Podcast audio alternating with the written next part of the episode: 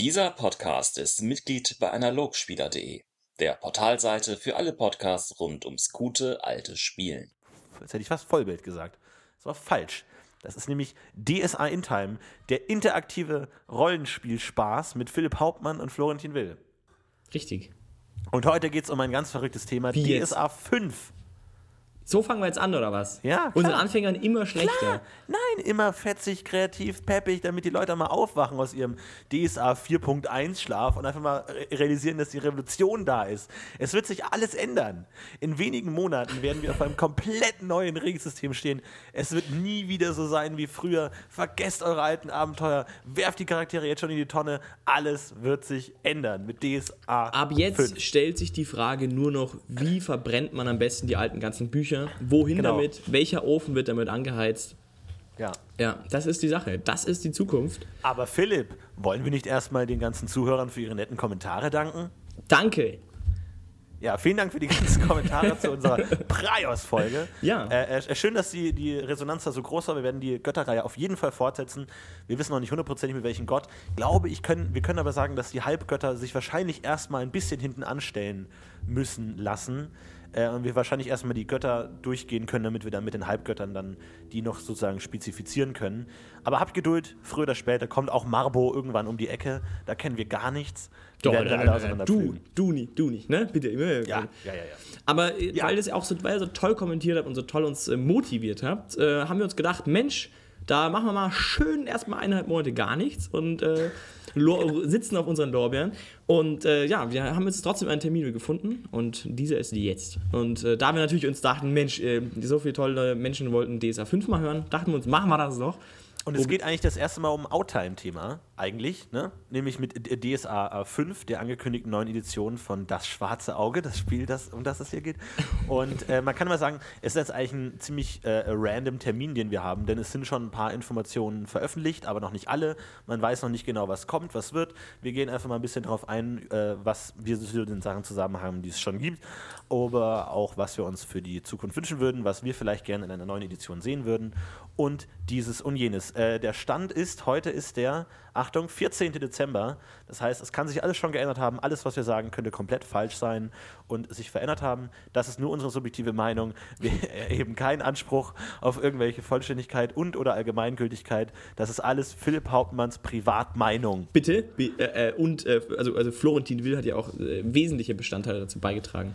Also man muss dazu sagen, ähm, ich glaube, so, also irgendwie die, die komplette Menge des, der, der Diskussionen, die überhaupt stattfinden für irgendwelche Dinge, sind so groß, dass, äh, da habe ich gar nicht angefangen zu lesen. Ich bin ganz ehrlich. Aber wir haben uns mal die groben Umrisse angeschaut, die groben Ideen, die groß, kon groben Konzepte, die jetzt schon auch angesprochen wurden.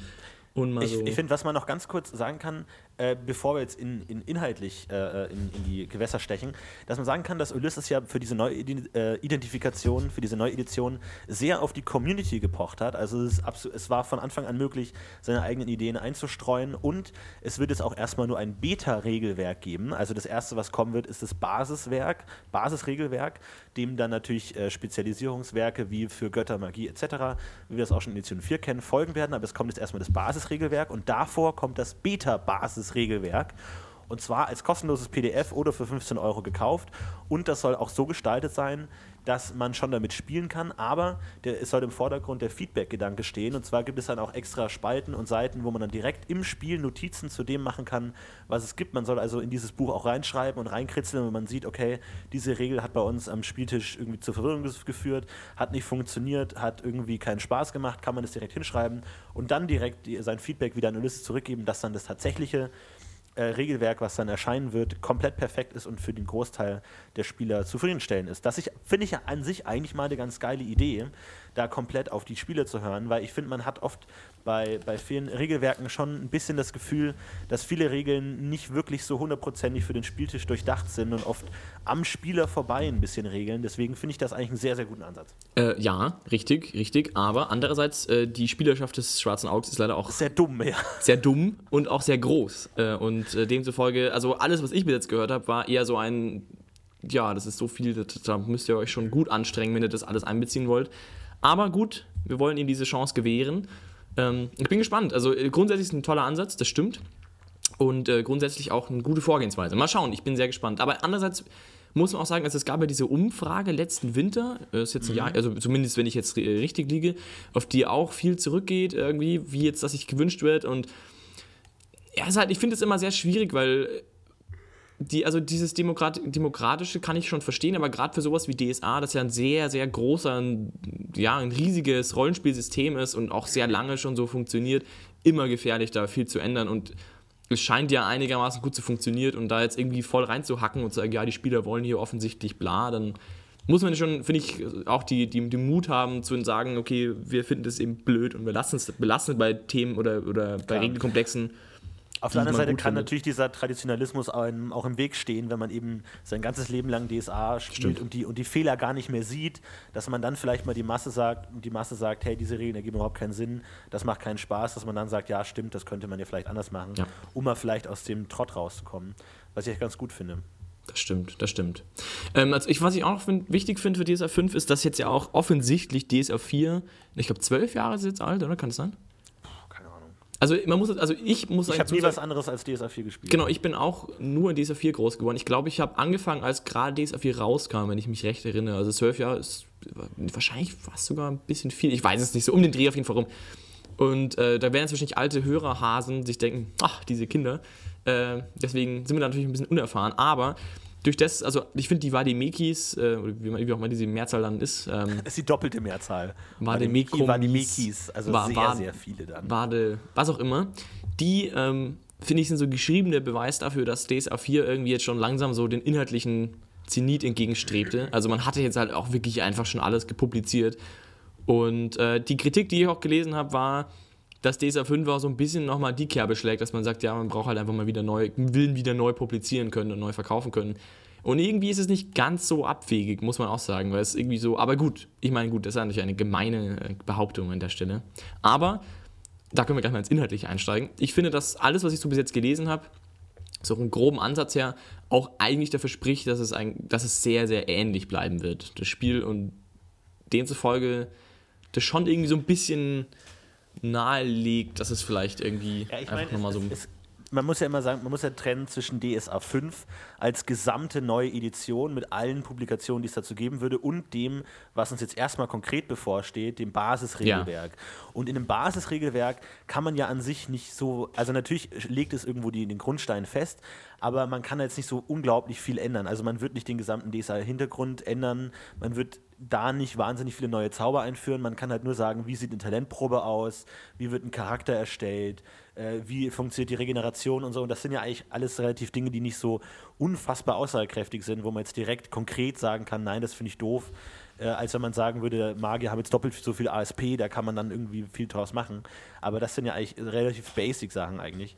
Ähm, die da passieren. Wobei, soweit ich weiß, auch die Aussage war, dass sich da nicht viel ändern soll. Also keine Zeitsprünge. Was ja auch, also das wäre ja so eine Idee gewesen, dass man sagt, okay, wir machen einen Zeitsprung in die Vergangenheit, also in die Zukunft sozusagen und ähm, rollen einfach die ganzen aktuell laufenden Handlungsstränge einfach mal in der Hinsicht auf, dass man sie weglässt und einfach komplett Aber neue editiert und sagt, okay, wir sind jetzt 30, 40 Jahre in der Zukunft und es hat sich X geändert und quasi komplett neue Ansätze schafft, was ja auch gewünscht gewesen wäre, teilweise zumindest. Ich weiß nicht, wie viel Prozent das jetzt gewollt hätten, aber ähm, habe ich auf jeden Fall auch gelesen, dass das irgendwie schade wäre, bla, dass das eben nicht so ist. Wobei ich sagen muss, ich finde es eigentlich sehr schön, weil ich finde gerade die Welt, ich fände es anstrengend, mit der neuen Version auch ein komplett neues Spiel lernen zu sollen.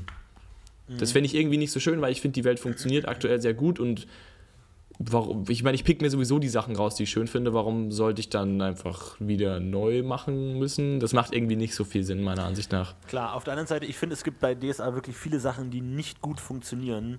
Äh, ich habe zum Beispiel mit dem Kampfsystem irgendwie große Probleme, weil das irgendwie nicht, nicht cool funktioniert und deswegen habe ich da schon ein bisschen Hoffnung. Und ich finde, es ist ja ein bisschen widersprüchlich, weil Ulysses auf der einen Seite gesagt hat, es wird wirklich eine große Änderung geben. DSA 5 soll wirklich den, äh, die Änderung an der ersten Stelle äh, gerechtfertigt sein. Es soll wirklich eine große Änderung sein. Und sie haben gesagt, es soll alles sehr transparent und ehrlich sein. Auf der anderen Seite haben sie gesagt, es wird viele Überraschungen geben was ja so ein bisschen widersprüchlich ist, weil es ist transparent, aber wir haben auch noch richtig was für euch in petto. Also ich glaube, wirklich sagen kann man es ja natürlich erst beim Basisregelwerk. Aber ich hoffe schon, dass einige Sachen geändert werden. Ähm, und ja, es, es, es, alles in allem besser spielbar ist. Aber da können wir jetzt schon äh, ein bisschen direkt äh, reingehen in, ins Inhaltliche. Ja, also ich meine, ich würde mal wieder mal grob zusammen, also beim Lesen der ganzen Informationen, die ich jetzt so zusammengetragen habe dazu, wurde mir immer wieder klar, dass, also, ich finde, dass es einfach wesentlich im DSA 4 bleibt, von dem, von den absoluten Stats. Also man hat immer noch die Lebenspunkte, man hat immer noch die normalen Talentwerte, die 3W20-Würfe, diese absolut markanten Sachen für DSA. Attacke, Parade. Attacke, ja, Parade. Talente, man ja. hat diese ganzen Stats eigentlich gleich bleiben. Man hat dieselben Talentgruppierungen wieder, man hat wieder Kampf, Körper, Gesellschaft, bla, diese ganzen Dinger bleiben. Alles bleibt gleich. Man hat immer noch Eigenschaften, die wahrscheinlich auch, soweit ich es verstanden habe, sehr gleich bleiben werden. Also da hat sich auch nicht viel geändert. Es werden ein paar Talente zusammenfallen. Zum Beispiel, was ich zum Beispiel auch sehr sinnvoll fand, Verstecken und Schleichen in ein Verbergen. Finde ich okay, absolut sinnvoll. Nicht? Metatalente soll es nicht mehr geben. Aber die sollen dann wiederum als Talente aufgeführt werden. Also ein Metatalent wie Kräuter sammeln soll dann irgendwie als Talent Kräuter sammeln, den man zum Steigern dann irgendwie hat, äh, funktionieren, wo ich jetzt zum Beispiel nicht so ganz sicher bin, ob das wiederum sinnvoll ist. Aber okay, gut, von mir aus. Und es wird so ein bisschen umsortiert. Also es wird im Wesentlichen, nimmt man sich halt das DSA 4-Regelwerk, sagt, okay, cool, wir hatten hier ein paar Sachen, die würden wir jetzt gerne ein bisschen in den Vordergrund ziehen, ein paar andere Sachen würden wir gerne ein bisschen in den Hintergrund schieben, wie zum Beispiel auch so Sachen wie das Zechen mit D, mit D gesteigert wird. Was man auch sagen könnte, ja, was für ein Quatsch. Äh, braucht kein Mensch und kostet tot, tot viel, also baut man halt Ja, keinen gerade Säufer. sowas wie Tanzen und Singen, diese ganzen körperlichen, sauteuren Sachen. aber man sie im Spiel halt einfach nie braucht und dann, dass man halt sagt, ja, dann vielleicht machen wir da ein bisschen was weg und sagen, das machen das günstiger, so Zeug, man sortiert um und das macht ja auch irgendwie Sinn, dass man sagt, okay, wir machen spielbarer, sinnvoller, aber es bleibt halt dasselbe System irgendwie. Also so war meine Wahrnehmung irgendwie. Ja, auf jeden Fall. Also es gibt ja wahnsinnig viele Detailsachen zum Thema Ausrüstung und, und Blub. Darauf wollen wir jetzt, glaube ich, gar nicht Reiterkampf eingehen. ist auch so ein Thema. So, ähm, ja, aber ich, finde zum Beispiel, wir können ja zum, mit, dem, mit dem Ding Talenten äh, an, anfangen vielleicht. Ja. Ähm, wir gehen jetzt davon aus, dass man die groben Sachen schon, schon kennt, die dazu geben sind. Wir können ja vielleicht auch in den Post nochmal ganz grob die, die wichtigsten Stichpunkte zusammenfassen. Ähm, aber zum Thema Talente zusammenlegen finde ich extrem sinnvoll. Äh, Meta-Talente wegfallen finde ich eigentlich auch ganz gut. Ähm, auch finde ich ganz gut, dass es heißt, im äh, Bereich Handwerk soll viel wegfallen, weil man muss einfach sagen, DSA hat einfach so viele wahnsinnige, wahnsinnig viele Talente, die man niemals braucht und die man, wenn überhaupt, nur komplett unsinnig steigert. Und äh, deswegen finde ich das eigentlich ganz gut. Man kann ja da immer sagen, ist man Fan von vielen Talenten mit viel Komplexität und vielen Abgliederungen oder von wenigen? Ich muss eher sagen, ich bin eher ein Fan von wenigen Talenten, die dann auch wirklich Sinn geben. Also ich finde es absolut legitim, auch sowas wie Kräuter sammeln und Pflanzenkunde eventuell zusammenzulegen oder sowas in der Art. Ähm, wie, wie siehst du das? Du hast gesagt, Metatalente findest du kritisch. Ja, finde ich kritisch. Ich bin eher so ein Talentfreund. Ich äh, bin aber auch so ein Typ, ich baue meine Charaktere und liebe es, in, ins Leere zu steigern. Also ich mag das total gern, mir einen Baumeister zu bauen, der halt dann total viele Handwerkstalente hat und das alles kann und dann halt sich dann drüber definiert, dass er das kann und seine AP da auch irgendwie reinpumpen kann und dieses Nichts, in dieses große Loch des Nichts. Ich liebe das, äh, dieses Anti-Power-Gaming. Ich mag das sehr gerne. Ich baue meine Charaktere sehr gerne so und ich bin sehr stolz auf Charaktere, die eben rein von den Talenten her auch gut aufgestellt sind. Ich mache mir dann auch Gedanken, was der brauchen könnte, ob ich jetzt Rechner noch holen sollte oder nicht und bla bla bla und dann vielleicht noch das Talent und dieses Wissenstalent ist noch sinnvoll und bla. Und deswegen finde ich das eigentlich ganz schade ein bisschen, aber ich kann mir schon vorstellen, dass es spielerisch auch mehr Sinn macht, einfach zu sagen, wir machen jetzt ja Holzbearbeitung einfach als Metatalent für Zimmermann, Holzbearbeitung, alles, was irgendwie mit Holz zu tun hat und scheißen jetzt drauf und dann ist es dem Spieler und dem Meister überlassen, was der konkret kann. Ähm, macht schon Sinn, aber ich finde es einfach schöner. Ich habe das ja gern gemacht und ich mochte, ich fand es eben auch irgendwie eine sinnige Aufteilung zu sagen, es ist halt ein Unterschied, ob du schnitzt oder ob du ein Haus baust mit Holz. Ich Fand find, ich, äh, ne, das, ja. das, ist ja ein interessanter Punkt. Ähm, was beschreibt ein Talent? Beschreibt es entweder die Kompetenz, etwas zu können, oder beschreibt es die Kompetenz, eine bestimmte Aufgabe zu erledigen? Jetzt zum Beispiel nehmen wir mal über Reden und Menschenkenntnis. Da kann man sagen, das sind zwei verschiedene Aufgaben, aber man könnte argumentieren, jemand, der in der einen kompetent ist, ist auch im anderen kompetent. Also angenommen, man würde sich jetzt alle Charaktere, die es gibt, anschauen und merken, oh, Menschenkenntnis und Überreden ist nie mehr als ein Punkt weiter auseinander. Also das ist im Grunde dieselbe Kompetenz. Leute, die das eine können, können immer auch das andere gut. Also kann man das eigentlich zusammenlegen, weil es im Grunde dieselbe Kompetenz, den gleichen Charakterzug ausdrückt und man kann dann mit diesem Talent ähm, Menschen beeinflussen oder was auch immer, dann sagen man, äh, ähm, gleicht beide Aufgabenfelder damit ab. Obwohl es unterschiedliche Aufgaben sind, ist es die gleiche Kompetenz. Aber da müsste man es teurer machen. Dann müsste man es eventuell teurer machen. Aber ich, zum Beispiel auch so ein, so ein Metatalent, dann meinetwegen Jagen oder genau Jagen mit Sinnschärfe, Bogenschießen, Wildnisleben oder sowas. Ich finde, wenn man dann auf äh, dreimal den gleichen Wert würfelt, weil jemand, der einen Jäger spielt, hat dann da dreimal neun, dann kann man es auch lassen. Dann kann man auch einmal auf neun würfeln, weil wenn, wenn man sowieso Charaktere hat, die immer nur diese Talente sowieso schon zusammensteigern, dann ergibt es keinen Sinn, die zu trennen, weil es macht ja keinen Unterschied, ob du dreimal auf neun oder einmal auf neun wirfst, im Sinne von die, das Gesamtergebnis dann, wenn es die gleiche Kompetenz ist. Also in, in, natürlich kann man sagen, wenn zum Beispiel jetzt sowas wie Steinskunde und Architektur, kann man sagen, jeder, der Architektur kann, kann auch Steinskunde, aber nicht jeder, der Steinkunde hat, kann auch gleichzeitig ein Haus bauen. Da kann man dann sagen, okay, das sind andere Kompetenzen. Aber wo die Kompetenzen wirklich zusammenfallen, finde ich, kann man es auch vereinfachen. Ja, aber zum Beispiel jetzt gerade bei Metatalenten, wie eben sowas wie Kräuter sammeln, das ja früher mit diesen Würfelkombinationen zusammengestellt wurde, dass man verschiedene Talente zusammenrechnet, äh, war nicht halt in der Hinsicht sinnvoll, weil man ja die Einzeltalente auch einzeln steigern konnte und auch einzelne effektive Sachen hatte. Zum Beispiel Tier, also zum Beispiel beim Jagen war es ja Tierkunde, Wildnisleben und ich glaube, es war Pferdensuchen oder in dein Fernkampftalent entsprechend, was du halt da irgendwie gemacht hast. Irgendwie und dann, da hatte man ja auch komplett aus ganz verschiedenen Bereichen äh, Punkte. Konnte man jetzt zum Beispiel eben wissensmäßig sehr gut sein und Tierkunde sehr gut haben und einen sehr guten Bogenwert haben und du konntest einigermaßen ausgleichen, dass du in der Natur scheiße warst. Das hatte irgendwie auch Sinn gemacht. Ja, das, das, das, ist halt die Frage, ob, ob das ein realistisches Setting ist. Dass jemand sehr gut in Wildnisleben ist, aber sehr schlecht in Fährten suchen. Dass man sagen kann, ergibt das überhaupt Sinn, wenn der, im, wenn der irgendwie als, als Jäger sich im Wald betätigt, dass er das hat. Weil da musst du als Spieler immer mitdenken, oh, ich will ein guter Fährtensucher sein, muss dafür aber auch Orientierung und, und Natur und Wildnis ja. und alles dabei haben. Wenn man sagt, das ist im Grunde die gleiche Kompetenz. Es ist unrealistisch, dass er das eine kann, aber das andere nicht. Ich sage nicht, dass das bei den Beispielen der Fall ist, aber es gibt Talentkombinationen, wo das der Fall ist, wo man es einfach, für nicht zusammenlegen kann. Wenn man dann einfach sagen kann, okay, er ist einfach ein guter Jäger und alles, was dazugehört, ist einfach im Talent Jagd. Das macht schon Sinn, finde ich, aber nimmt halt ein bisschen auch die, die Individualität dann auch dem Bauen raus. Macht natürlich die Sache einfacher. Ich glaube, das ist auch das, wo es hingehen soll, soll dann einfacher werden. Aber ich fand es eben auch immer ganz schön. Also ich mochte das halt auch sehr gerne eben, dieses Beschäftigen damit. Vielleicht bin ich da auch auf verlorenen Posten. Wahrscheinlich. Vielleicht. Ja, nein, es, es ist ja in Ordnung. Also man kann, man kann ja sagen, man will so viele Talente wie möglich, um wirklich ganz äh, diffizil die einzelnen Kompetenzen abzugleichen. Aber ja. mir geht es da auch oft einfach, wie ist es am Tisch? Worauf würfelt man konkret? Und ob man jetzt sagt, okay, würfel auf die drei Talente mit Wert 9 oder würfel einmal auf den Wert mit 9, macht keinen Unterschied. Es wird trotzdem die gleiche Kompetenz abgebildet. Und es ist sinnvoller, wenn man das dann auch direkter steigern kann und man dann nicht irgendwie Sachen hat, die man gar nicht braucht und steigern muss oder sowas in der Art. Ja, also, ja, also ich, schon, ich, ich, ich, sehe es eher als Kompetenz an und nicht notwendigerweise als die Fähigkeit, Aufgaben zu lösen. Aber es soll ja auch so eine Art verteidigungsgesellschaftliches Talent kommen, mit dem man dann überreden, abwehren kann und mhm. Menschenkenntnis abwehren kann. Ne?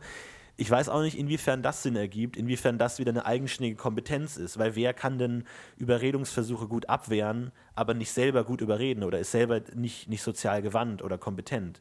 Das ergibt für mich wenig Sinn, weil dann muss man diese Talente immer gleichzeitig steigern, weil es keinen Sinn ergibt, dass man bei einem viel hat und bei einem wenig und dann kann man es auch gleich zusammenlegen und dieses eine Talent steigern.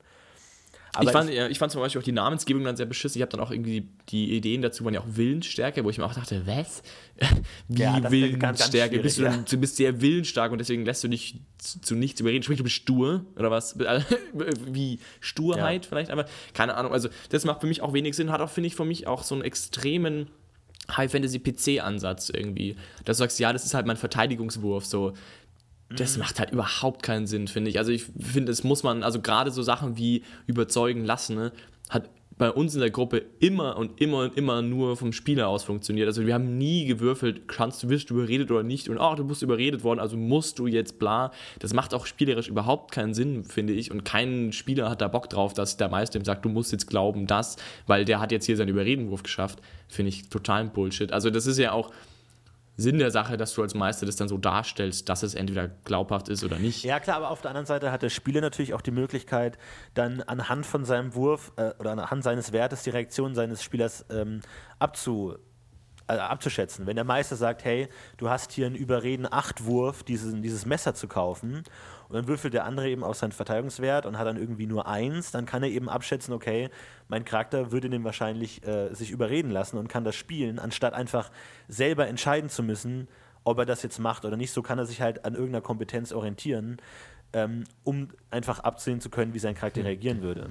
Ja, okay, das stimmt, das macht sogar Sinn. Ja. Das würde sogar ein interessantes spielerisches Konzept bringen. Aber es macht halt wenig äh, konkret im Spiel aus. Es ist halt dann eher so ein Gadget.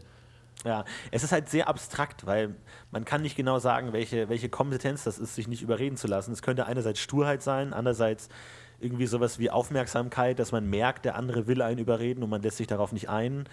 Oder sowas in der Art, das ist, glaube Ja, ich. irgendwie, dass du, dass du halt irgendwie äh, so, so ein Impulskäufer bist. Das wäre dann auch so ein bisschen die Richtung, so Impuls, impulsiv, irgendwie so irgendwie die Richtung, dass man sagt, wie impulsiv ist man, also wie schnell lässt man sich begeistern von Leuten für Dinge, okay, gut, ja, könnte funktionieren. Finde ich jetzt aber auch nicht, also finde ich im großen Maßstab auf jeden Fall Quatsch. Finde ich im Kleinen vielleicht ganz nett, dass man sagt, okay, man hat halt irgendwie was, mit dem man so ein bisschen rumspielen kann, so.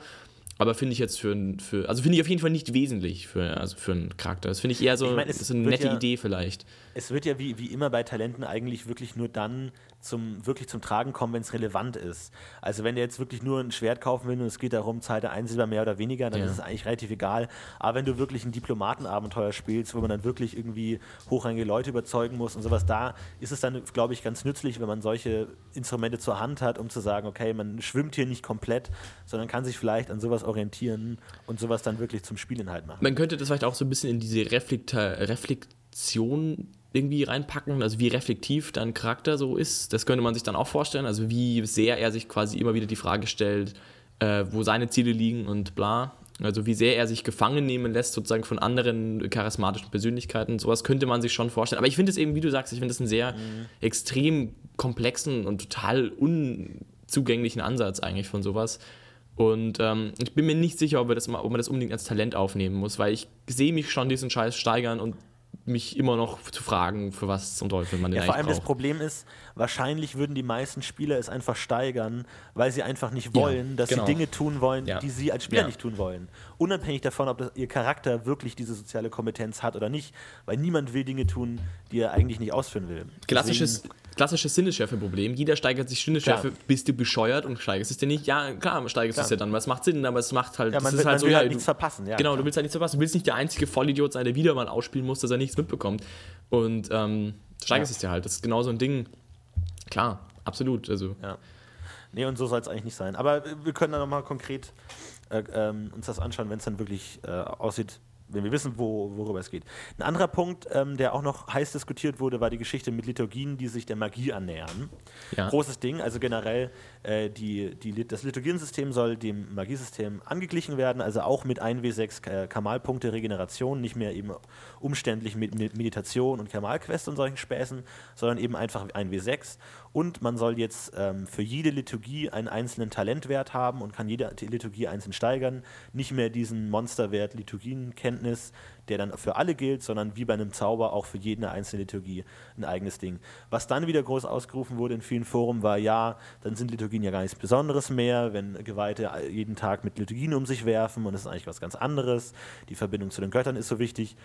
Wie siehst du das? Absolut, genau so. Also ich wusste jetzt auch gar nicht, dass das mit dieser Regeneration auch sein soll. Das hatte ich gar nicht gesehen. Ähm, Ja. Finde ich fürchterlich. Ganz schlimm.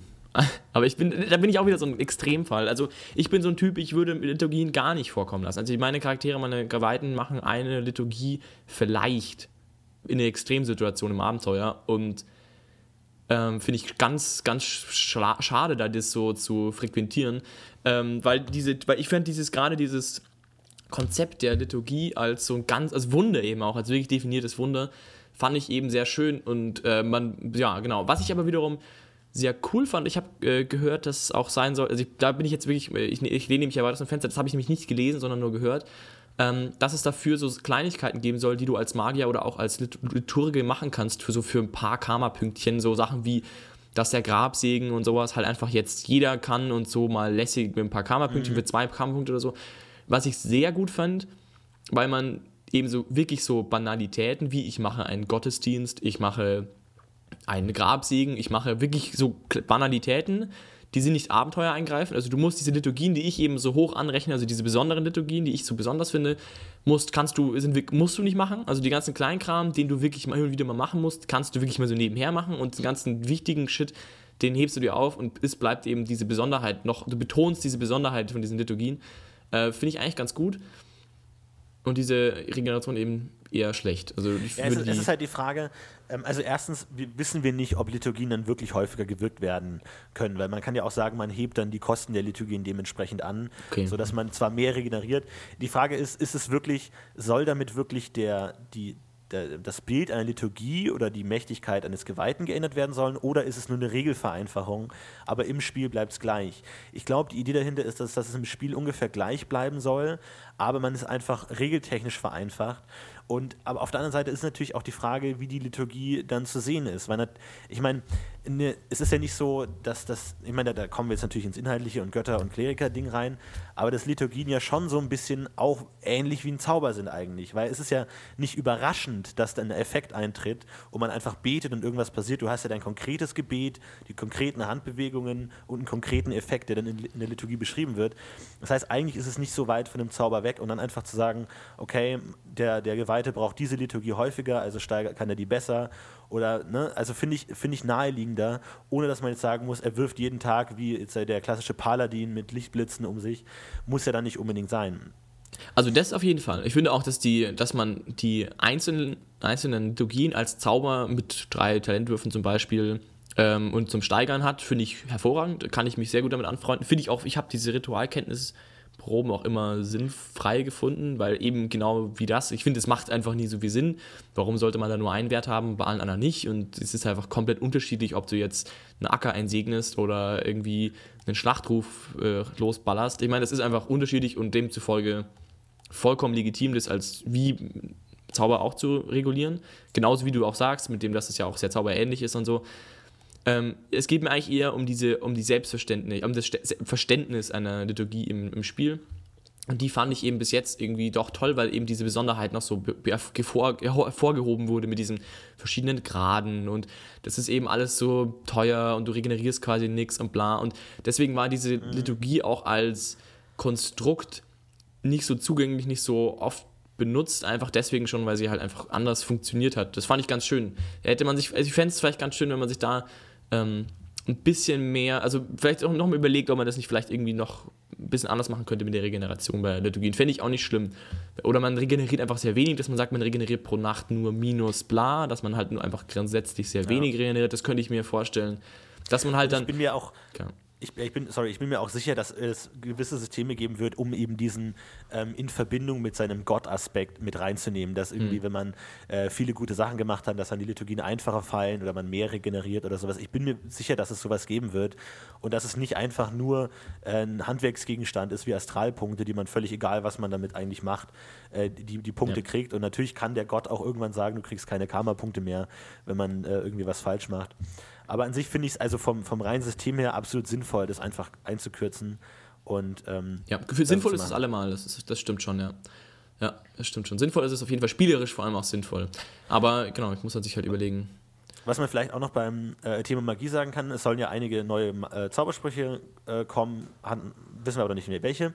Und es soll ja generell so sein, dass äh, das Basiswerk nicht ähm, abschließend sein soll und auch die Erweiterungsbände nicht abschließend sein soll. Also da kommt ein neues Liber Canciones raus mit allen Zaubern, aber es kann sein, dass in einem Abenteuer, das irgendwie einen Monat später kommt, ein neuer Zauber eingeführt wird. Ein komplett neuer Zauber. Und das dann eben, es ist gedacht, dass am Ende jeden Jahres soll dann sozusagen ein Sammelband kommen, was ist in diesem Jahr alles neu dazugekommen in Abenteuern oder anderem. Und das wird dann eben zusammengefasst, sodass es sich dann ständig weiterentwickelt. Ja, okay. Puh, ja, äh, ja, das auch finde ich, also ich weiß nicht, wie du dazu stehst, aber ich finde das auch immer so, das ist halt irgendwie schwierig. Also ich fand diese Wegebände sehr gut, gerade den Wege des Heldenband, in dem du alles findest, finde ich an sich eine sehr sinnvolle Sache, dass du einfach ein, ein, ein Regelband hast und ein Regionalband, getrennt, unterschiedliche Dinge. Und die Kritik, die ich auch oft gelesen habe, zu sagen, ja, dann müsste ich ja so ungefähr das Abenteuer kaufen wegen dem der Regel. Gut, müsste man ja nicht direkt, aber müsste halt dann diese Sammelbände, bla und naja, also ich weiß nicht, was ist denn konkret der Grund, warum man das nicht als Regelband rausbringen sollte? Als Ich, ich weiß es ehrlich gesagt nicht. Ich glaube, es ist, dass man vielleicht sich einfach offen hält, ähm, noch neue Zauber einführen zu können, wenn man sie irgendwie braucht oder cool findet oder auf die Idee kommt und nicht erst acht Jahre bis zur nächsten Version, äh, Edition warten muss. Oder wenn man irgendwie für ein Abenteuer irgendwas eine coole Idee hat oder für eine Kampagne einen gewissen Zauber, der neu entdeckt werden soll oder sowas.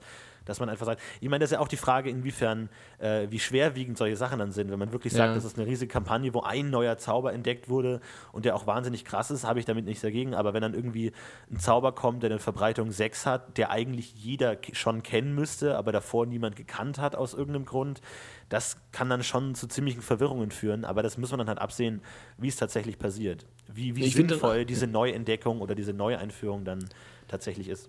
Ja, finde ich auch sehr, sehr speziell abhängig von den, von den Situationen. Zum Beispiel, ich könnte mir halt auch ähm, vorstellen, ich meine, man hat halt dann auch wahnsinnig viele Autoren, die wahnsinnig viele Ideen haben. Und wenn jetzt jemand eine gute Abenteueridee hat und sagt, ja Mensch, das wäre doch voll toll, wenn wir hier noch hier diesen Zauber hätten, dann wäre das doch total cool und dann die Möglichkeit auch noch hat und es dann macht und dann das jeder macht, dann finde ich, kann es auch wieder sehr verwirrend werden. Also ich finde, da bin ich eben skeptisch ein bisschen so von der Frequentierung. Ja, aber so grundsätzlich habe ich damit ja kein Problem. Grundsätzlich war das ja auch noch nie ein Problem, habe ich aber auch in meiner Wahrnehmung immer gehabt. Also ich meine, schauen wir uns elementare Gewalten an, was da noch an Regeln rausgeflutscht ist. Äh, noch so was nebenher. finde Ich ich, meine, das finde ich eher ein Negativbeispiel ist eigentlich. Aber Ja, ja, gut, aber ich meine, das war ja offensichtlich ja auch bis jetzt noch kein Problem. Ähm, und warum, ja gut, ich meine, kommt darauf an, wie es dann konkret gemacht wird. Ich meine, vielleicht sagen sie jetzt einfach nur, wir machen keinen Regelband, der all ab, abgeschlossen ist, weil bla, und dann halten sich das offen und im Endeffekt ist es dann doch das wesentlichste Regelbuch und der Rest ist Kleinkram, dann Ja. ist es ja okay, dann, mein Gott, was soll's. Aber ich habe halt, also solange es irgendwie sinnvoll aufgestellt ist, habe ich damit auch echt kein Problem. Sollte halt eben nicht zu viel sein. Also ich finde, es sollte halt irgendwie ähm, man sollte sich halt immer noch aussuchen können, welche Bücher man sich kauft und wenn man sich, welche Bücher man wichtig findet und quasi mit relativ wenig Büchern schon den äh, quasi alles so in sich vereinen kann. Das finde ich schon, schon sehr wichtig, dass man nicht sagt, okay, ich müsste eigentlich immer am Ball bleiben, immer konzentrierter zuschauen, was so kommt, damit man irgendwie auch wirklich alles mitkriegt. Wobei man natürlich, gut, kann man natürlich drüber streiten, ob es dann wichtig ist, wenn man den einen Zauber XY da nicht kennt. Ja, aber ich finde, was sagst du dazu? Ja, ich, ich weiß nicht genau, was ich daraus machen soll, aber ich finde es eigentlich gar nicht so schlecht. Ich meine, es ist immer geil, irgendwie neue Sachen zu bekommen und neue Sonderfertigkeiten und, und, und Zauber dann zu entdecken. Ähm, finde ich nicht schlimm. Mich hat es auch bei elementarer Gewalten nicht gestört, dass es gemacht wurde, sondern eher, wie es gemacht wurde. Aber ich finde, das ist generell eigentlich eine, eine ganz gute Sache. Ja, aber, aber generell da müssen wir uns ein bisschen überraschen lassen. Ähm, Ich bin aber auf die neuen Zauber sehr gespannt, muss ich sagen. ja, also auf jeden Fall. Äh, ähm, zum Thema Magie kann man vielleicht noch, auch, auch noch sagen, ähm, dass ähm, generell bei Talenten Vergünstigungen wie Hauszauber und Merkmale und Begabungen wegfallen sollen. Die sollen sich nicht mehr auf die Steigerungskosten auswirken, sondern vielleicht andere ähm, Vorteile bieten, wie zum Beispiel Erleichterungen oder Bonus ZFP oder was auch immer. Mhm. Ja, finde ich, find ich keine so dumme Idee, grundsätzlich. Ja, ich, ich muss sagen, ich mochte die Hauszauber eigentlich schon immer ganz gern. Fand das eigentlich schon eine ganz gute Sache mit den Merkmalen. Merkmalskenntnis kann ich nachvollziehen, weil das Problem war immer, du, du, dadurch, dass du möglichst wenig AP ausgeben willst, lernst du erst die Merkmalskenntnis und dann die Zauber, was halt sowohl simulationistisch als auch gamistisch überhaupt keinen Sinn ergibt, weil du eigentlich erst, wenn du die Zauber gut beherrschst, die Merkmalskenntnis hast, dann aber nicht mehr davon profitierst, weil du die Zauber nicht mehr stark steigerst. Also ein bisschen komisch, aber ich denke, das finde ich jetzt keine große Sache. Aber das finde ich Finde ich eben, sehe ich eben genauso. Ich meine, bei den Hauszaubern, gut, okay, das ist ja eh was, was du von Anfang an hast, aber ich denke, gerade so Sonderfertigkeiten wie diese Kenntnisse, absolut finde ich eben auch keine dumme Idee. Warum nicht? Ich meine, macht ja keinen Sinn. Ich finde sowieso dieses ganze verbilligt steigern, nicht verbilligt steigern, bla. Ähm, und ja, wieso nicht das alles dann auch irgendwie in Erleichterung umbacken? Das ist ja dann auch schon, kommt ja irgendwie dann aufs Ähnliche raus und wieso nicht? Und ich fand was ich eben komisch fand, dann auch dann diese Verbilligungskombinationen, dass man sich dann eben so Sachen zusammengekauft hat, damit man möglichst billig steigern kann, damit man möglichst krass am Anfang schon irgendwie ist. Und ähm, habe ich jetzt kein Problem damit zu sagen, das äh, kürzen wir einfach ab und sagen, okay, wir machen halt eine Erleichterung, die kannst du dir holen, wann immer du willst und fein. Finde ich keine schlechte Sache. Was sagst es du? ist, Es ist, es, ist, es ist halt auch so ein bisschen äh, vielleicht dem Power Gaming entgegen, dass man sagt, man legt seinen Charakter bewusst so an, dass er am Anfang etwas schwächer ist und dann am Ende stark werden kann. Und dann der andere Magier in der Gruppe ärgert sich, warum er nicht auch die Merkmalskenntnis genommen hat, sondern nur die zwei Astralpunkte mehr, wo er dann sozusagen nicht exponentiell besser wird. So kann man vielleicht sagen, es wird einfach fairer, weil es ist egal, wann du dir die Dinger kaufst. Du profitierst immer davon und kannst sozusagen nicht viel falsch machen. Und dann kommt vielleicht auch weniger Frustration auf, wenn man merkt, man hat seinen Charakter falsch gebaut. Ja. Ja. Was Was eigentlich auch nicht sagst, schlecht ist. Was sagst du zum Thema äh, keine GP mehr haben? Also, dass man, äh, soweit ich verstanden habe, sollte ja die ganze GP-Generierung verkürzt werden oder weggelassen werden. Dass es jetzt mit AP funktioniert oder halt mit Talent-GP, also halt mit dem AP-System, du dir deinen Charakter erschaffst. Ähm, finde ich eigentlich absolut in Ordnung. Also alles, was zur Charaktererstellung vereinfacht, finde ich, find ich gut. Ähm, weil das war schon immer, finde ich, ein bisschen arg aufwendig und, und kompliziert. Finde ich okay. Ich meine, man muss halt schauen, ob die Punkte einfach nur anders heißen, aber im Grunde den gleichen Zweck haben und einfach eine Null weniger ist oder ähm, wie man es macht. Aber ich finde das jetzt nicht schlimm. Ich finde es einfach gut, wenn man es vereinheitlicht und einfach sagt, es gibt nur AP, egal ob am Anfang, an der Mitte oder am Ende, es sind eigentlich immer AP. Finde ich ganz gut. Mhm, okay. Naja, aber ich fand, also, FTW. Äh, ich fand, das stimmt, das stimmt. Ich fand aber gerade bei GP das ist so schön, dass es ähm, so vergleichbar war, so einfach vergleichbar. Man hat 100 GP in Eigenschaften gepumpt und man hat bla. Das fand ich eigentlich ähm, eigentlich ganz cool. Und das war so, also ich fand eben gerade dieses ähm, Grundgerüst mit diesen GP von diesen ganzen Professionen und die Rasse und die Kultur und die Eigenschaften, das war halt so extrem vergleichbar mit den GP. Das fand ich eigentlich ganz, ganz wundervoll, muss ich gestehen. Aber so kann man es vielleicht auch ein bisschen feiner justieren, weil die GP ja immer schon sehr wertvoll waren. Und ich glaube, ich weiß, mein, mein, als ich mir eine Profession selber erstellt hat, hat die dann irgendwie 0,6 GP gekostet oder sowas, wo es dann mhm. auch ein bisschen unfair wurde. Und da kann man halt dann einfach konkret sagen, das kostet dann halt 60 AP oder 600 AP oder was. Wenn es wirklich einfach nur statt 10 GP 100 AP werden, ist es doch wirklich egal, wie die heißen. Ähm, muss man dann halt konkret sehen. Und es sollen ja auch die, die Talentpakete wegfallen bei den Professionen und ersetzt werden durch, äh, wie heißt es, Schablonen. Weiß ich auch nicht genau, was das Also ist das dann so eine Art Fenster, dass man sagt, der Streuner hat nicht Menschenkenntnis 5, sondern er hat Menschenkenntnis zwischen 3 und 7 und man kann dann selber steigern, wie viel er haben soll zu Beginn? Oder das, ich, das weiß ich auch nicht. Aber das würde, fände ich eigentlich auch gar keinen so dummen Ansatz zu sagen. Ich meine, das macht die Sache halt ein bisschen komplexer, aber ich meine, ich weiß auch nicht, dass man sich dann das einfach aussuchen kann. Keine Ahnung, weiß ich auch nicht. Also das habe ich auch nicht, äh, nicht ganz durchstiegen. Vielleicht weiß ja jemand anders das besser und kann uns da aufklären. Vielleicht ändert sich das ja auch nochmal. Ich meine, wer weiß. Aber ich glaube, gerade die Heldengenerierung soll ja alles in allem einen sehr großen eine sehr große Veränderung durchmachen, so wie ich das verstanden ja. habe. Soll deutlich, aber, deutlich schneller gehen. Und ich denke mal, da muss, muss sich ja viel ändern. Ja, aber wenn es so ist, fand ich es eigentlich fast eigentlich äh, verwirrend, weil die Idee ist ja eigentlich, dass man die Charaktererstellung einfacher macht. Und dann ist es ja einfach zu sagen, man gibt einem Anfänger einfach die Werte in die Hand, dein Charakter hat diese Werte und nicht, also deine Charakter hat diese Werte von bis.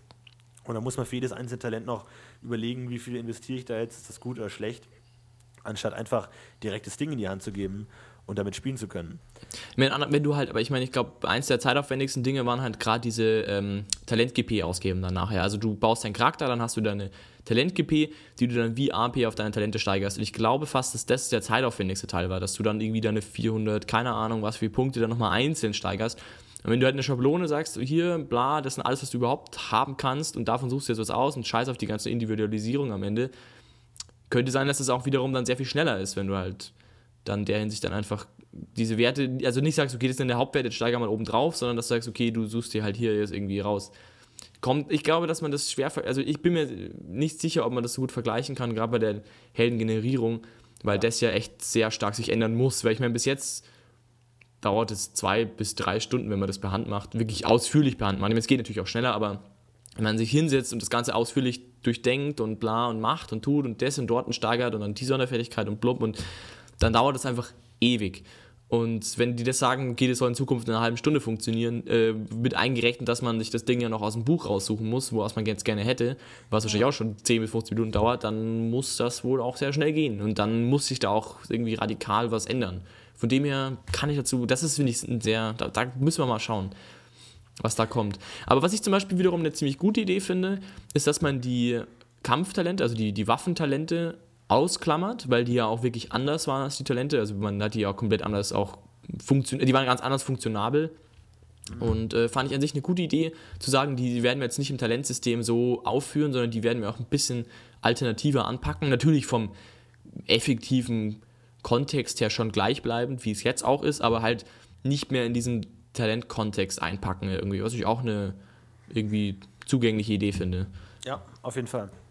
Äh, was ich noch ganz generell sagen wollte, dass ich es sehr gut finde, dass äh, sich die Entwickler offensichtlich um eine gewisse Spielbarkeit bemühen, also dass äh, Dinge einfacher im Spiel umgesetzt werden können, wo man auch konkret Informationen in die Hand bekommt. Zum Beispiel ähm, wie es hieß mit den Tieren, dass bei der Beschreibung von den Tieren zum Beispiel auch aufgeführt werden soll, ähm, wo zum Beispiel Schwachstellen sind, was passiert, wenn die Schwachstelle von einem bestimmten Tier getroffen wird, unter welchen Bedingungen sie fliehen, unter welchen Bedingungen sie den Kampf abbrechen, wie sie sich genau im Kampf verhalten, wie, wie man sie ablenken kann, wie gut sie auf Geruchsspuren reagieren und sowas. Das finde ich sehr gut immer so, solche konkreten Dinge damit man wirklich weiß, wenn man gegen einen Wolf kämpft, dann könnte man das machen, man könnte irgendwie, irgendwie was weiß ich, Pfeffer auf dem Weg verstreuen, weil dann ver verwirrt er irgendwie das, den Geruchssinn oder irgendwas.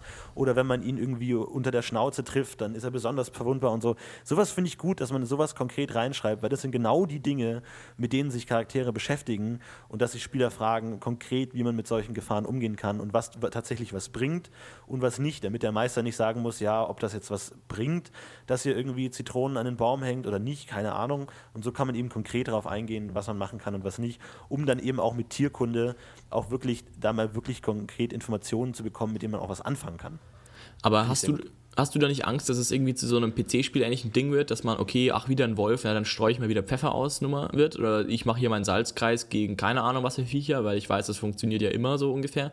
Meinst du nicht, dass es dann Ja, das, das kann passieren, aber das finde ich auch nicht unbedingt schlecht, weil das würde ja wahrscheinlich ein erfahrener äh, Veteran im Kampf gegen Wölfe machen. Der hat dann halt seine Tricks, die er anwendet, die jetzt vielleicht nicht so krass sein könnten, dass er überhaupt nicht mehr von Wölfen angegriffen werden kann oder sofort gewinnt, aber halt so die eine oder andere Sache, dass man wirklich sagt, man, man kann seine, seine Erfahrung des Charakters effektiv im Kampf gegen Wildtiere ausnutzen, finde ich in Ordnung.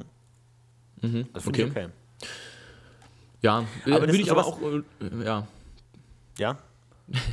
Würde ich im Großen und Ganzen eher so unter die, unter die große Haube des ähm, Feinheiten stecken, wenn ich ehrlich bin. Also finde ich eine interessante Idee, stimmt schon. Ist auch bestimmt gut anwendbar. Ist bestimmt eine gute Idee.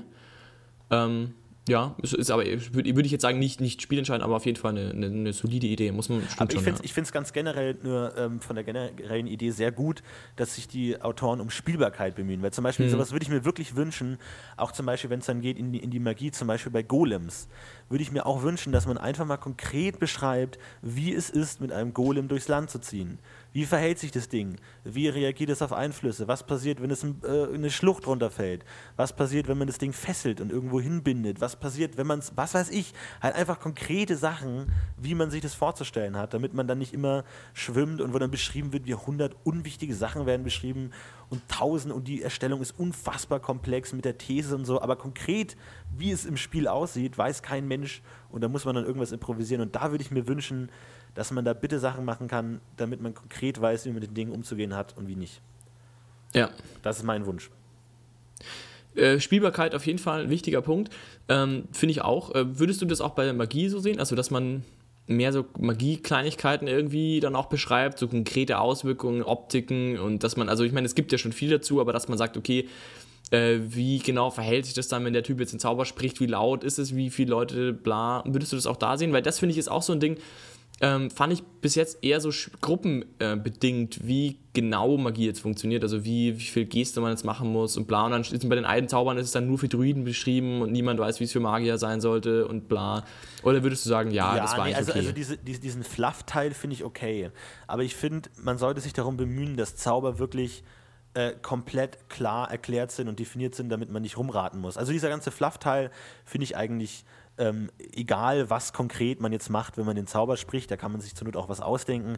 Aber zum Beispiel sowas wie, was passiert, wenn ein Dämon direkt vor einem steht und man zaubert einen Guardianum mit Radius 3 gegen Dämonen?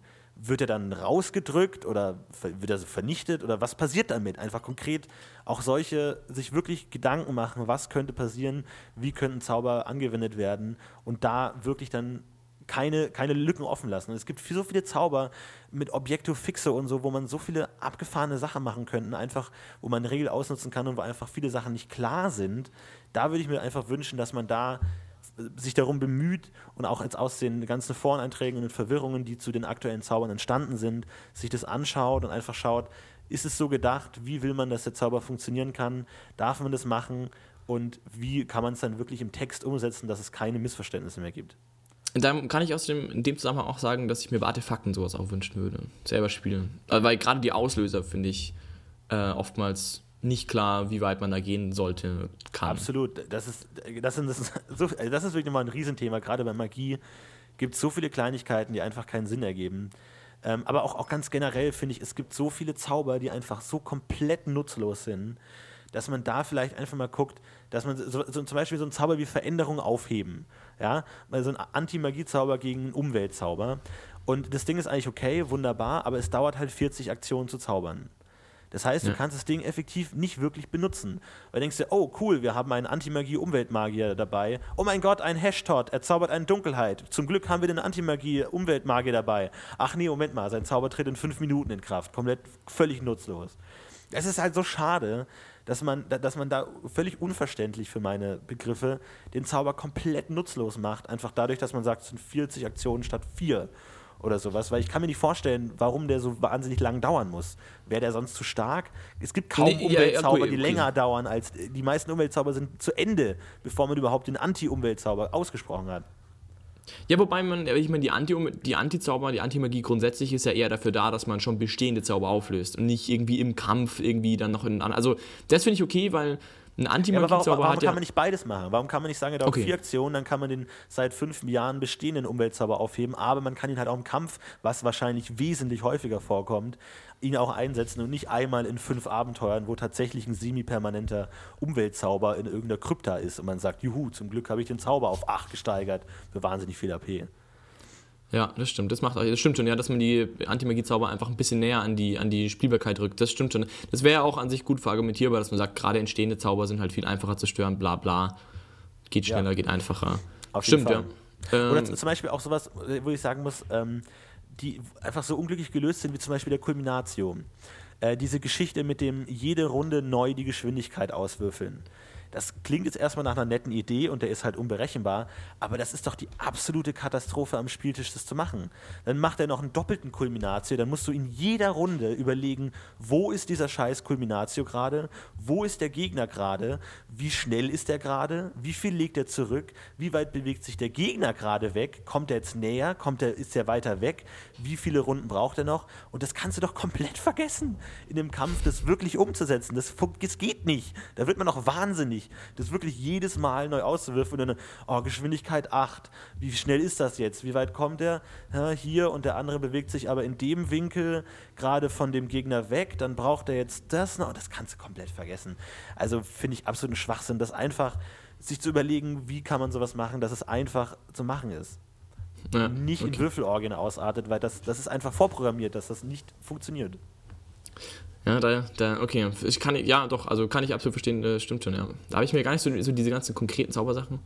Gut, dass du da so ein, dass du da so ein bisschen Rant jetzt auspackst. Ähm, ja, und ich finde, es, es geht auch ein bisschen ins Kampfsystem, weil das Kampfsystem finde ich ähnlich. Das DSR-Kampfsystem äh, kann Spaß machen, dauert dann aber einfach unerträglich lange das ist wirklich das Problem. Wenn, wenn ein Kampf schnell gehen soll, dann ist er nicht, dann ist er nicht interessant. Taktisch kann man wirklich erst dann kämpfen, wenn man sich wirklich die ganzen Sonderfertigkeiten anschaut, sich einen Kampfstil überlegt, wie kämpft mein Charakter, welche Sonderfertigkeiten benimmt er, wann ist es interessant, welche Sonderfertigkeiten zu benutzen. Dann muss man aber auch diese umgekehrte Initiative-Reihe machen, dass man umgekehrte Initiative ansagt, damit man sagen kann, oh, der langsame Ork macht den Schlag, dann reagiere ich, weil ich ein toller Elf bin, so darauf. Dann muss sich aber auch der Meister wahrscheinlich überlegen, welche Sonderfertigkeiten hat jetzt der Ork, weil der weiß ja, oh, wenn der den Sonderfertigkeit Hammerschlag äh, ansetzt, dann kann ich ganz toll hier taktisch klug die Sache machen, aber der Meister denkt sich keine Sonderfertigkeiten für den scheiß Ork aus. Und wenn der Ork eine Sonderfertigkeit hat, dann benutzt der Meister die scheiß Sonderfertigkeit nicht, weil das ewig dauert. Und der Meister wahrscheinlich auch nicht im Kopf hat, was diese scheiß Sonderfertigkeit überhaupt bedeutet. Und dann macht er einen Ausfall und hin und her und dann dauert das auch wieder so lange. Also das finde ich so schade, dass man das nicht irgendwie vereinfachen kann, dass man sagen kann, wenn man es innerhalb von einer halben Stunde einen Kampf bewältigen äh, möchte, kann man ihn nur so kämpfen, dass es keinen Spaß macht. Und das finde ich schade. Da, da muss sich was ändern.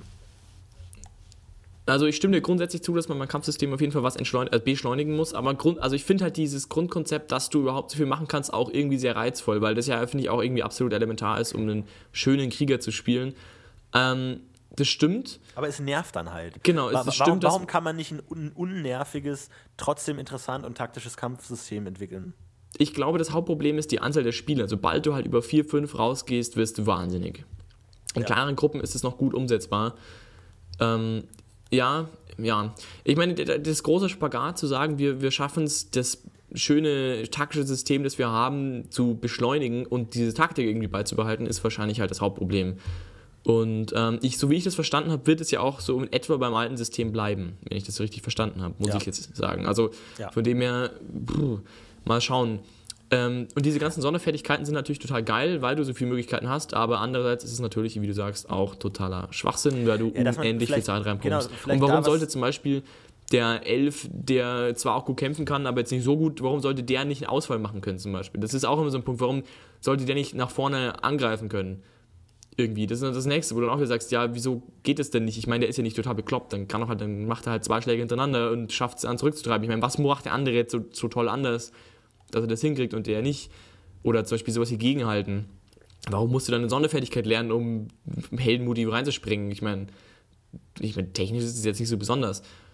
Und da Ja, können wir klar, auch es ist- ansetzen und sagen, Aber das ist auch mit diesen ganzen verschiedenen Sonderfertigkeiten, das ist, das ist einfach so umständlich. Entweder man reduziert das oder man versucht ein einheitliches System zu machen, dass man irgendwie, irgendwie versucht, sich selbst Erschwernisse zu machen und damit irgendwas zu erreichen, unabhängig von konkreten Manövern oder irgendwie sowas.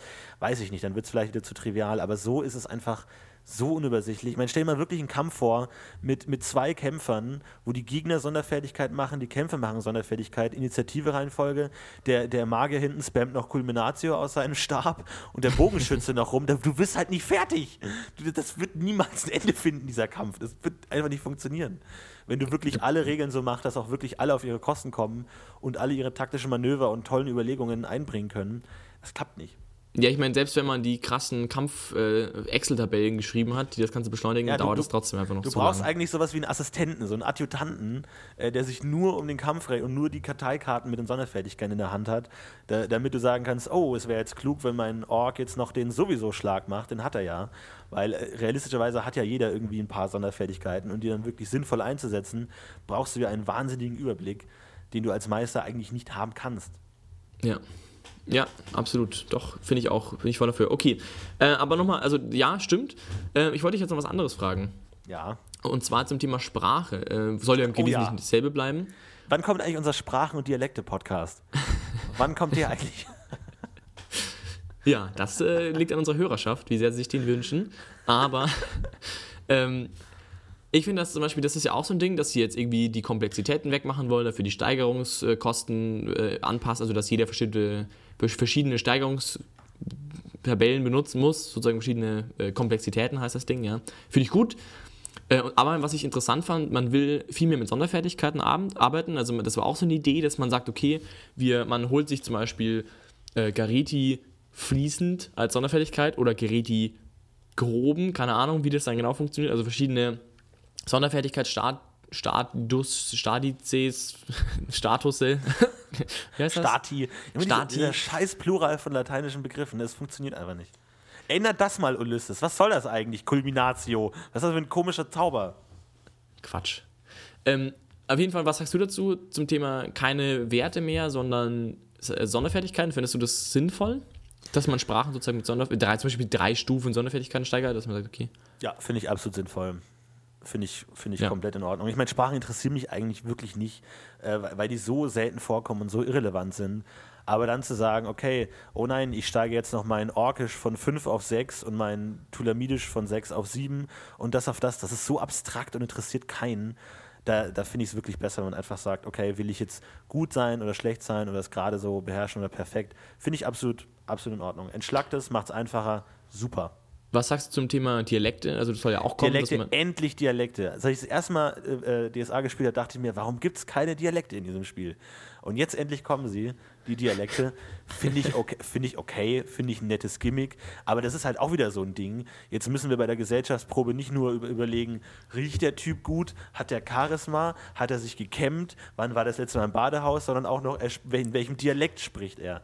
Das ist nett, da kann man eine gewisse Komplexität reinbringen, wenn man es will, wenn man es braucht. Aber im Endeffekt wird es auch scheißegal sein. Ja, glaube ich auch.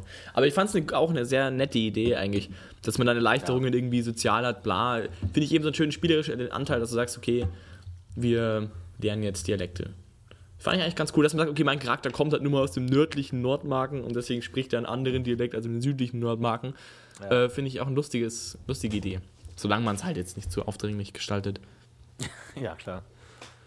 Ja. Aber das mehr wird, dazu wird dann auch beschrieben werden, wie die klingen? Also wie, wie, wie kann man das beschreiben, wie ein Dialekt klingt, außer man sagt, das klingt jetzt wie sächsisch? Ja, ich glaube, im Wesentlichen wird es so funktionieren. So ist es ja auch gedacht. Aber ich muss auch sagen, ich wüsste jetzt auch nicht alle. Also ich meine zum Beispiel so Sachen, ich zum Beispiel habe, also bayerisch zum Beispiel ist ja eigentlich andergastisch, soweit ich das weiß. Finde ich persönlich aber auch in Weiden hervorragend passend. Also kann man natürlich jetzt sagen, der, der große äh, PDSA-Geek würde jetzt gleich in die Kommentare schreiben, ja wie, nee, nee, Weiden ist nämlich eigentlich keine Ahnung was, aber ich persönlich finde, passt es, passt es genauso gut in die Kultur und bla und wieso nicht. Genauso wie im Kosch ich das auch vollkommen okay fände, wenn Koscher bayerisch spricht. Und ähm, ich kannte mir zum Beispiel einen Berliner Dialekt, aber ich wüsste nicht, wo ich den hinpacken sollte. Also dann ja, von schwierig. dem her dann, dann was auch immer. Aber da mehr dazu im Sprachen- und Schriften-Podcast. Ne? genau. Ja, da werden wir nochmal konkret auch, auch so mit kleinen Übungsaufgaben und so, wenn ihr Sachen einsprechen, die ihr nachsprechen könnt, könnt ihr alles perfekt wunderbar lernen. Ja. Genau, sind wir richtig gut auch. Meine Herren. Ähm, Ausdauer fällt weg, ne? haben wir gar nicht besprochen, aber Stimmt. einfach was scheißegal ist, weil Ausdauer sowieso niemand interessiert hat. Von daher ist das eigentlich absolut in Ordnung.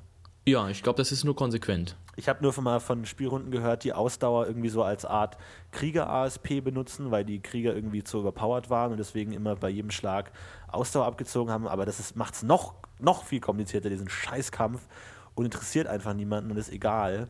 Deswegen weg damit. Ja, absolut meine Meinung. Ich hab, wir haben auch nie, also ich, was ich zum Beispiel sehr wichtig fand, Ausdauer in Schlägereien, ganz groß, ganz groß und sehr wichtig. Ähm, aber das, denke ich, lässt sich genauso wie man normalerweise äh, die Ausdauer immer weggelassen hat, bis auf den Kampf.